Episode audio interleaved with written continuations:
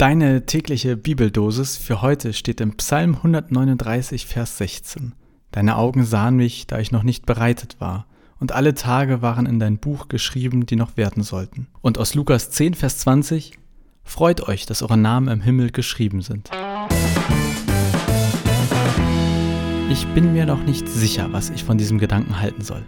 Gott sieht uns, bevor wir überhaupt als Mensch so richtig Form angenommen haben. Wenig spooky ist das schon, oder nicht? Aber gleichzeitig steckt dahinter eine Idee, die ich sehr mag, nämlich die Idee, dass es für Gott keinen Raum, keine Zeit und letztlich auch kein Körper gibt. Damit meine ich, für Gott sind wir mehr als unser Körper. Man würde das klassischerweise dann wohl Seele nennen. Das heißt für mich, egal wie körperlich versehrt oder unversehrt wir sind, das ändert nichts daran, wie und dass Gott uns sieht. Das mag für die meisten von uns gar nicht so das Thema sein. Aber ich finde es wichtig, auch für uns als Gesellschaft, ob wir das jetzt Seele nennen oder wie auch immer, aber für Gott hängt unsere Person nicht am Körper. Er kann uns sehen, bevor wir geboren sind. Er kann uns eben auch sehen, nachdem wir gestorben sind. Okay, muss sagen, jetzt denke ich gerade an eine lustige Geschichte. Ich weiß noch gar nicht, ob die lustig ist, aber ich ähm, war vor knapp zehn Jahren ähm, in den USA und habe eine Freundin dort besucht und habe dann auch bei ihrer Familie für irgendwie zehn Tage oder so gewohnt und das waren Mormonen. Und ähm, das war alles gut, aber ich war dann doch mal mit im Gottesdienst und ähm, irgendwie kamen dann am Nachmittag lauter Leute oder wie ein paar Leute, mindestens eine Person, ich weiß gar nicht mehr,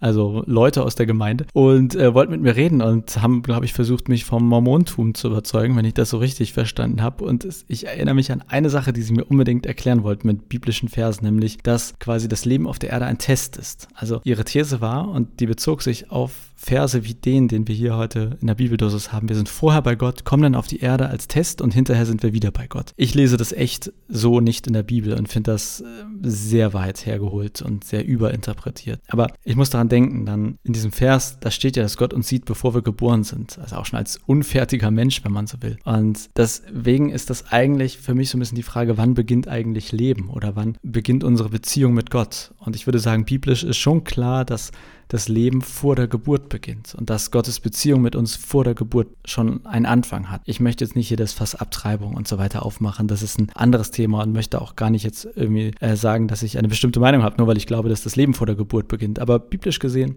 denke ich, ja, muss man das schon sagen. Es ist nicht so, das ist irgendwas und dann kommt das raus und dann ist es ein Mensch, sondern Gottes Weg mit uns beginnt schon vor der Geburt. In dieser Bibeldose steckt für mich ähm, aber auch, also nicht nur wann das Leben beginnt und wie Gott uns eigentlich sieht, sondern es geht ja auch noch um so ein komisches Buch. Ein Buch, in dem alle Tage geschrieben stehen, die noch kommen. Und dann im zweiten Vers geht es darum, dass unsere Namen im Himmel geschrieben sind. Ich denke mal, das meint, wessen Name im Himmel geschrieben ist, der kommt da auch rein. War das ein krasser Genitiv? Ich weiß es nicht. Auf jeden Fall führt das zu der theologischen Frage, ob es eigentlich vorherbestimmt ist, wer in den Himmel kommt und wer nicht gibt es so etwas wie Vorherbestimmung. Da, also damit meine ich, wenn alles schon passiert also wenn alles, was schon passiert ist, in diesem Buch steht, dann müssen wir uns ja eigentlich gar nicht mehr entscheiden. Ne? Dann ist ja schon klar, wie das Leben laufen wird. Mein Erklärungsversuch, der bestimmt nicht so wahnsinnig gut ist zu diesem Thema. Stell dir vor, wir würden ein Tagebuch schreiben. Jeder von uns für jeden Tag seines Lebens eine Seite. Wir wissen nicht, was wir morgen schreiben. Wir wissen nicht, was wir übermorgen schreiben. Wir wissen überhaupt nicht, was morgen oder übermorgen passiert. Wir leben quasi in diesem Buch von Seite zu Seite, weil wir die Zeit erleben, wenn man so will, weil man sich das wie so ein Graphen vorstellt, von links nach rechts. Aber für Gott gibt es diese Art der Zeit nicht. Gott erlebt Zeit nicht in unseren Kategorien. Für ihn ist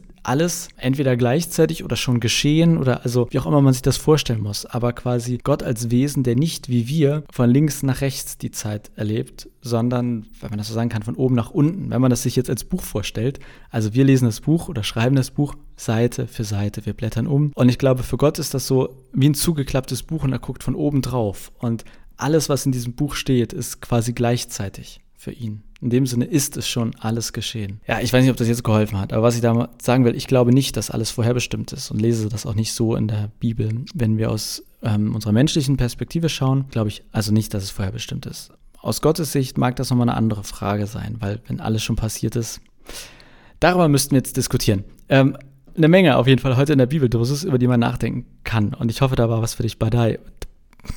Badai.